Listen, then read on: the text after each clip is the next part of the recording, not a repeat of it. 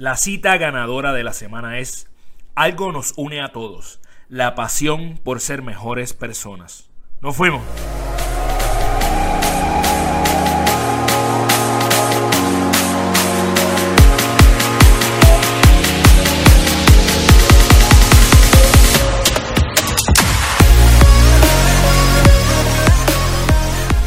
Saludos, soy Carlos Figueroa, fundador de Gana tu Día y te doy la bienvenida a la cita ganadora de la semana. Ese empujoncito que tú necesitas para seguir mejorando todos los días. Y hoy se celebra el tercer aniversario de Gana tu Día. Y creo que nada mejor que una historia que hable de fracaso y de perseverancia.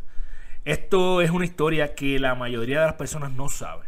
Pensamos que Leonardo da Vinci era un genio, pero la realidad es que era un fracasado. Presta atención para que vea, a ver si crees que puede ser más como Da Vinci. Con ustedes, Cristian Galvez. Entiendo que más o menos la mayoría de los que estáis aquí conocéis la figura de Leonardo da Vinci, ¿no? ¿Podéis levantar la mano? Creo que el 99,9 periódico puro conocéis la figura de Leonardo, ¿no? Eh, ¿Cuántos de los que conocéis a Leonardo consideráis que es un genio? Casi el 100% de los que habéis levantado la mano al principio, ¿no? Tenemos que tener en cuenta que, aunque muchos de vosotros consideráis la genialidad como el elemento diferenciador de Leonardo da Vinci, estamos hablando de un tipo que fue iletrado, ilegítimo, disléxico, bipolar y con déficit de atención. Y eso no nos lo cuentan. Es mucho más guay arrancar la pátina de genialidad, desbancarle del pedestal y presentar un hombre en carne y hueso. Por lo tanto, estamos hablando de curiosidad, de observación, de sacrificio, de perseverancia, en definitiva, de pasión. Para mí, la educación reglada es imprescindible. Pero a partir de ahí lo que marca la diferencia es la autoformación, la curiosidad. Claro, hoy en día, claro, no hacemos con los chavales lo que hacían con Leonardo. Tío, sale al campo y juega. Sale al campo y disfruta. Sale al campo y observa. Experimenta. Fracasa. Permítete el fracaso.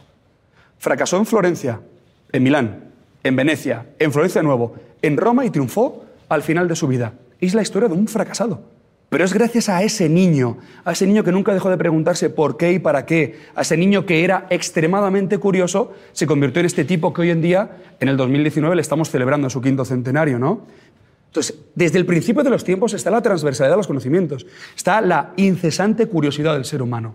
Y dentro de esa curiosidad, el fracaso es lo que nos forma como personas no el fracaso, sino también cómo afrontamos ese fracaso. Leonardo, cuando no es aceptado por los Medici en 1481, decide enviar una carta a Ludovico Sforza, en unos estados italianos en los que cambiar de Florencia al Ducado de Milán era como cambiar de país hoy en día, ¿no? Al final terminan contratándole como músico y como organizador de eventos. Leonardo llega a Milán y le encargan la boda, una boda. Leonardo decide que en la boda lo que va a realizar es la tarta más grande del mundo. Claro, Ludovico Sforza le dice que la tarta tiene que ser muy grande. Cuidado, que es que son 300 los invitados que van a asistir a esa boda. Y dice Leonardo, no, no, no, no. No me habéis entendido. O sea, la tarta va a ser tan grande que la boda se va a celebrar dentro de la tarta. Contrata a los mejores arquitectos, a los mejores pasteleros, a los mejores cocineros, a los mejores artistas para diseñar esa tarta. Se pone a trabajar sobre ella y la termina. Al día siguiente, justo el día que se va a celebrar ese enlace nupcial, Leonardo llega el primero. Y cuando llega a ese palacio del Castillo Sforzesco se encuentra que el banquete ya ha tenido lugar. Pero ¿cómo es posible? Si la boda es esta tarde. Todas las alemañas de la ciudad se habían zampado la tarta. Había ratas, pájaros, todo lleno polenta endurecida por ahí, tirada esparcida. ¿Qué hizo Leonardo para solventar ese episodio? Se piró se largó, lo dejó todo allí, tenía miedo, no tenía plan B. Y lejos de hundirse ante el fracaso, se pone a trabajar, se pone a investigar, se pone a curiosear. Convoca otra vez de nuevo a la ciudad de Milán. Ludovico Sforza mosqueado.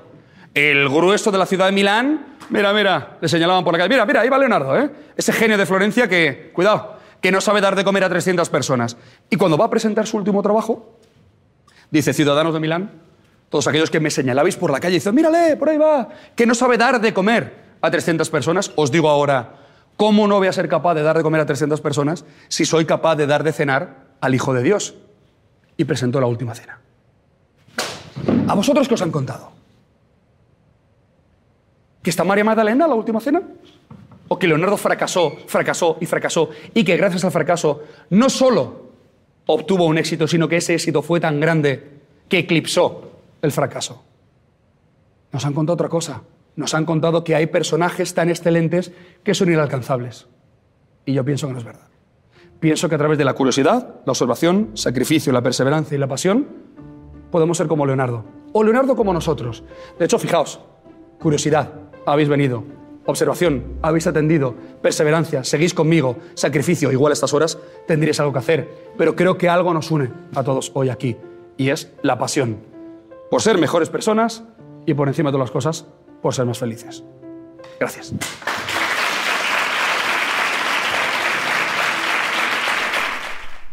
Ese fue Cristian Galvez. Él es un presentador, actor y autor español y me parece que es una persona que hace unas historias fascinantes. Puedes ver más de él, eh, incluyendo sus libros, en cristiangalvez.com. Y aún estás a tiempo para darle duro a tu pasión en el Gana Tu Día Academy que comienza el 16 de noviembre.